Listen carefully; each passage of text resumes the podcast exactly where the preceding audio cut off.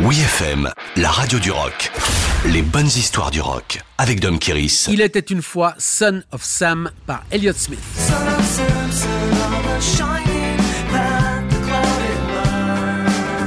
Artiste maudit ou perdant magnifique, Elliott Smith est de ces personnalités sensibles et hyper douées dont l'ascension a contribué à sa perte.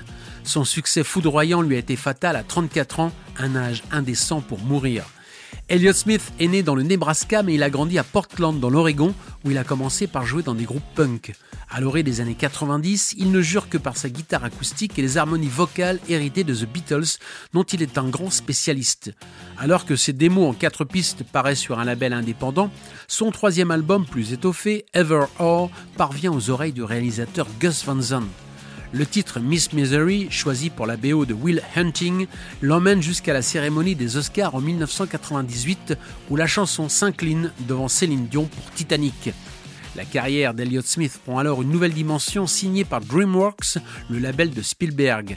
Bien que son quatrième album soit enregistré à Abbey Road, son titre de travail est Place Pigalle, d'après un coup de foudre dans le quartier chaud de Paris. Finalement, en 2000, l'album sort sous le nom de Figure 8 comme une figure de patinage artistique. Ce disque somptueux s'ouvre dans un frisson sur Son of Sam.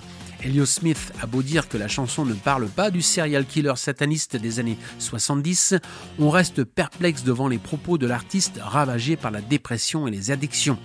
Sa mort est un choc en 2003, suicide ou homicide, on parle d'un coup de couteau en plein thorax. Le mystère reste entier, tout comme l'aura de cet artiste hors norme, d'une douceur presque irréelle, qu'on a eu la chance de recevoir en tête à tête pour nous chanter Son of Sam. Son of Sam